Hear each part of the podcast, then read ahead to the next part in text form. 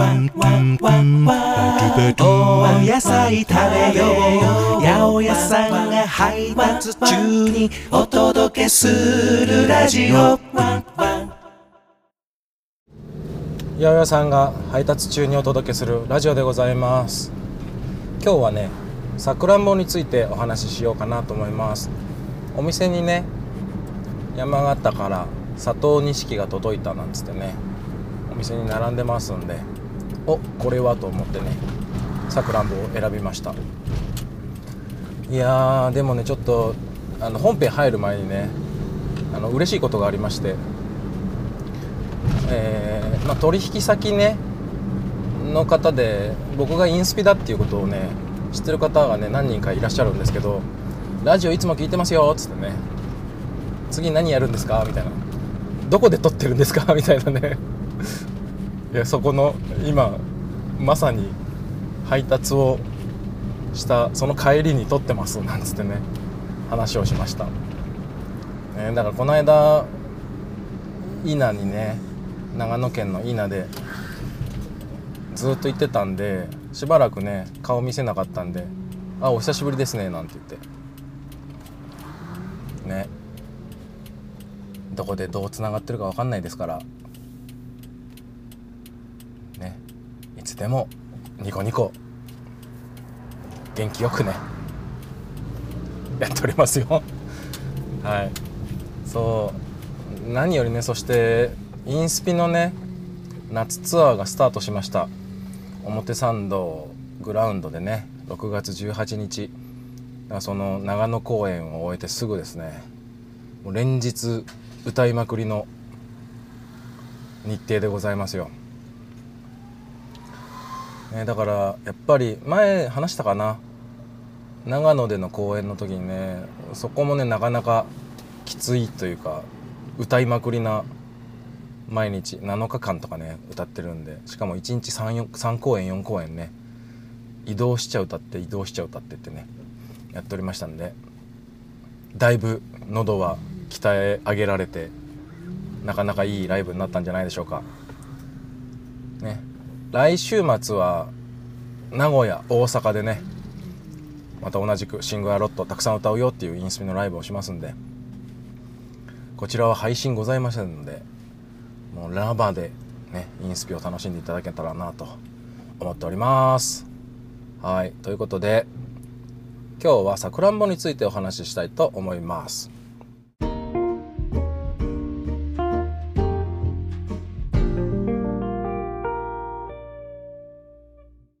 さくらんぼ。旬はねだいたいこのぐらいの時期ですね。梅雨入ってからって感じですかね。6月から7月といったところです。桜の坊やでさくらんぼとね呼ばれるようになったというような説がございます。日本ではね江戸時代初期にね最初のさくらんぼが入ってきたそうなんですけどこれはね最初のさくらんぼは根付かなかったらしいんですね実は。ね。ねその後またヨーロッパからね入ってきてそちらがね今食べてるみんなが食べてるさくらんぼになってる。そうなんですがお花見のね桜とね違うんですよね。よく聞くねソメイヨシノってあるじゃないですか。あれもね実はねさくらんぼ的なものはできるんです。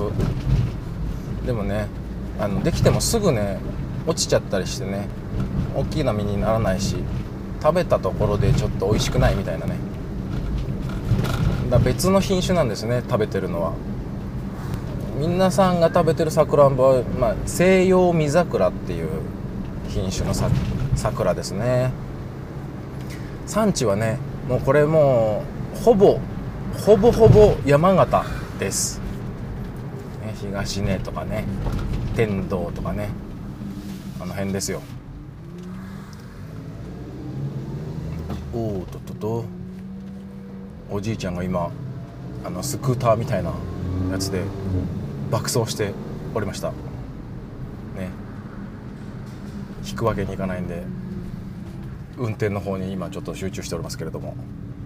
代表的な品種はねよく聞くのが佐藤錦。ねよく聞くでしょこれ。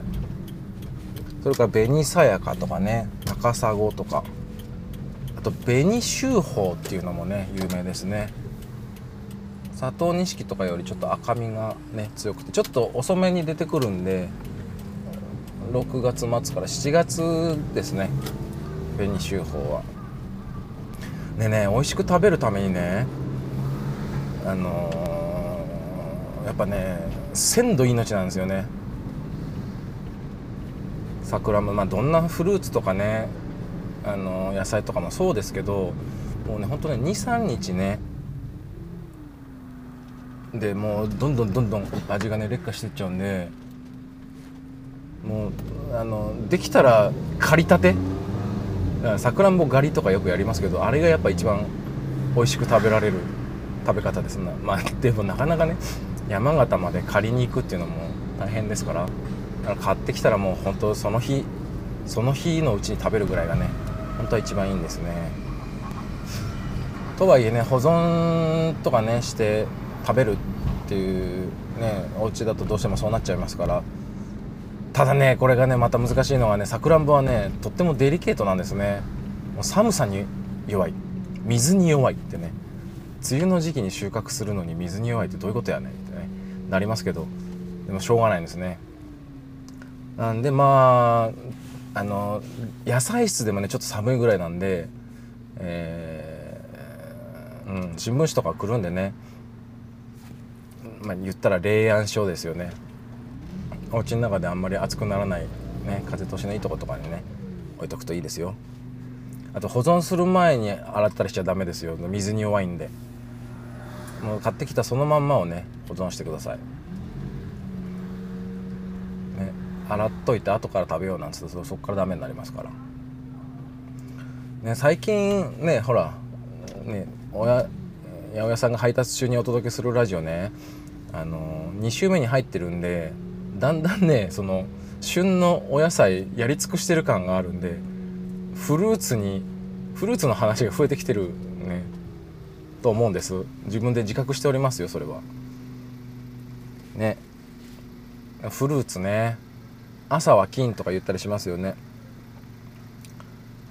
いつ食べるといいのかって朝食べるのがいいんですねフルーツは。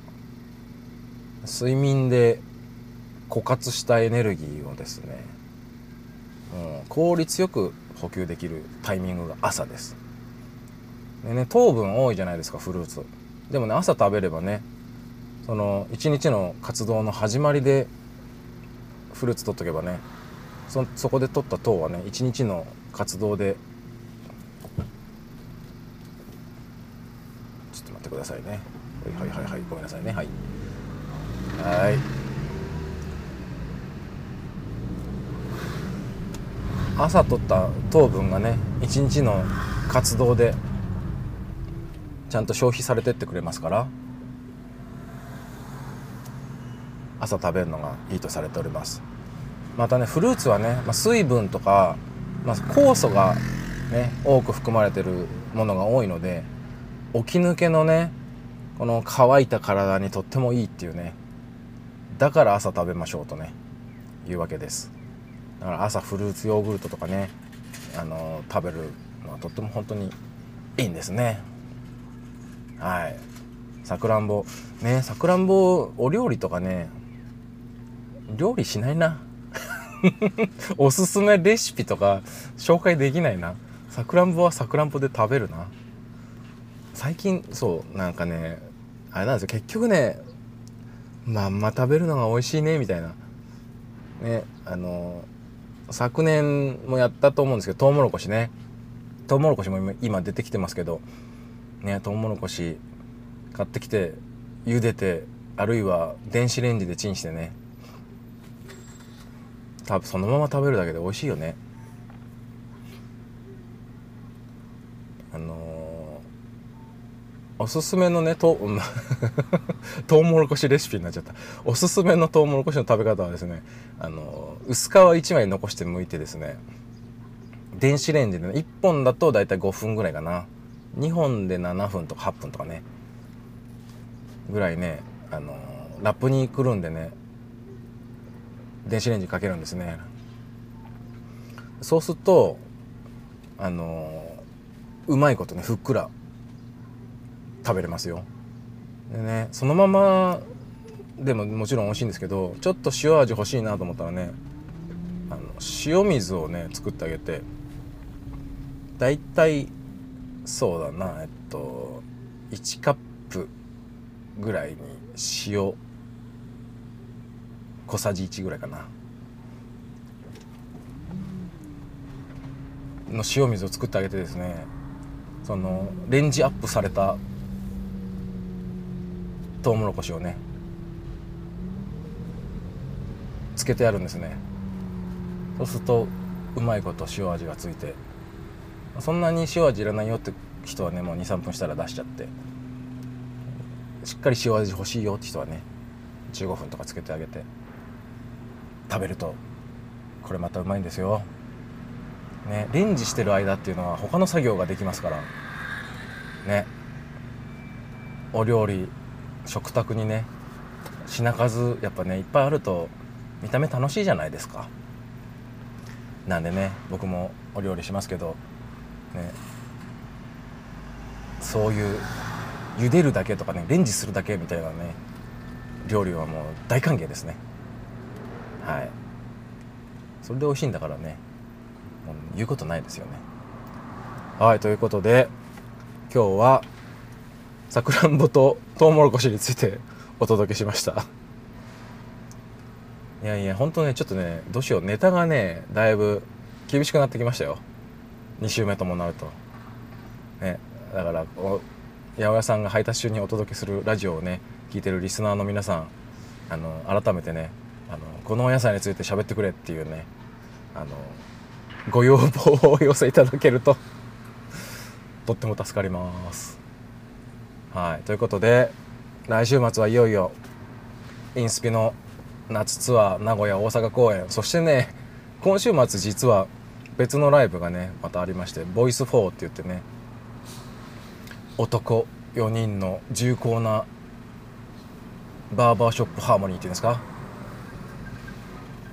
アカペラのスタンダード曲をバンバンバンとやるようなねバンドのコンサートもございます。こちらありがたいことに完売となっておりまして配信もございますのでアーカイブなんと2週間ぐらい見れるらしいんでね。北のツイッターとかからチェックしていただけると嬉しいです。いや歌う機会が多くて嬉しいな。最近ほんとねあのお問い合わせっていうんですか？インスピラグスピブロード6歌ってくださいっていうねお問い合わせがね増えてるんですね。ね。コロナも5類に認定されてそろそろそういうイベントとかもねやりやすくなってきてることを実感します、ね、だからこの八百屋さんもいつまで、ね、続けられるかちょっと分かんないんで、まあ、続けられるうちはね八百屋さんが配達中にお届けするラジオお届けします。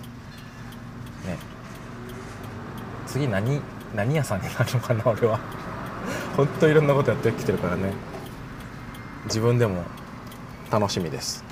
というわけで今日はさくらんぼとトウモロコシについてお届けしました。また次回お会いしましょう。バイバイ。